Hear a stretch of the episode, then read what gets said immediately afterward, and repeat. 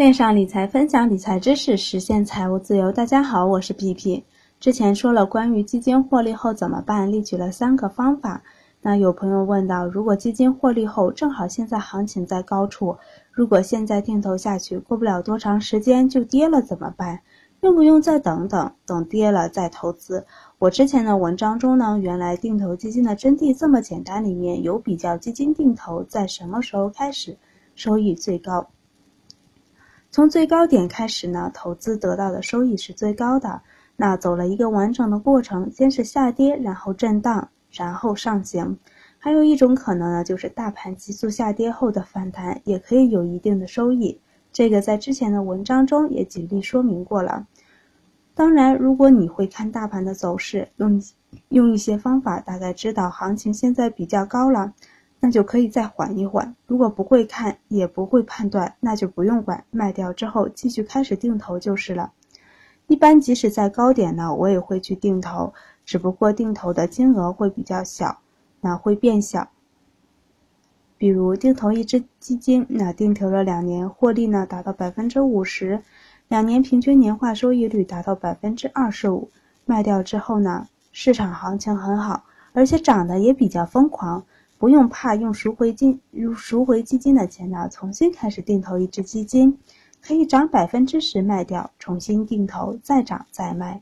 如果定投基金的相对收益比较高，那就不要看收益率，也就是说定投的基金的数额比较大，涨百分之三就是一千多、两千、三千的利润，那可以不用等基金涨百分之十，可以先卖掉利润。不管什么操作方法都要适合自己。如果基金上涨百分之五了，账账户的利润已经达到一万多或者更高了，那何必还要等百分之十才要卖掉呢？所以什么时候卖，怎么卖，要根据自己的实际情况去定。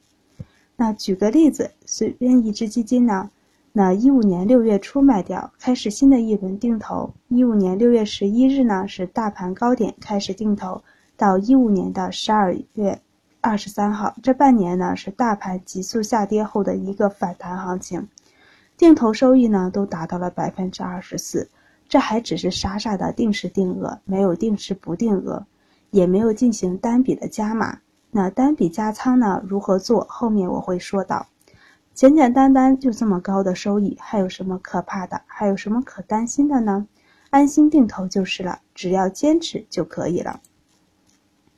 那下面是一个图，大家可以看一下。总之一句话呢，就是不会预测市场的，就不要勉强自己去预测。我们不知道什么时候涨，也不知道什么时候跌，就制定好自己的投资计划，按照操作就可以了。随时都可以进场，越早投资越好。获利了结后呢，一定不要忘了继续定投，否则呢，就达不到了复利循环，那也不会，也不能。把获利的基金呢都花了，留点底给自己，才能让钱生钱。波动比较大的基金呢，股票型基金、只投资于股票的混合型基金、指数型基金呢，都是高位定投，不要怕。那如果始终不放心，心理上总是过不去，觉得现在是高点，那就减少投资的金额。比如原来每月投资两千元，可以减为投资一千元，等跌了再增加投资的金额。后面呢，我会专门说一下被动型指数基金的定投，根据盈利收益率来判断。那什么时候适合开始定投，什么时候可以卖出？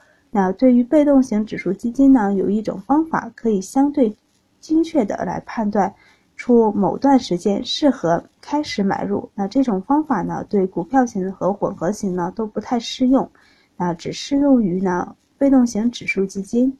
那有朋友会问到。那想开始投资基金，要买什么比较好呢？我一般都会问：是想单笔投资呢，还是想定投？有多少钱投资呢？这笔钱是否是闲钱，一段时间用不上呢？是激进型的投资者，还是保守型的投资者呢？是想做主动型的基金呢，还是想做被动型的基金呢？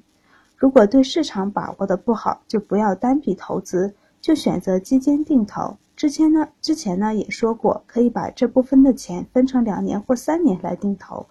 那如果遇到行情不好，可以投资的时间更要延长。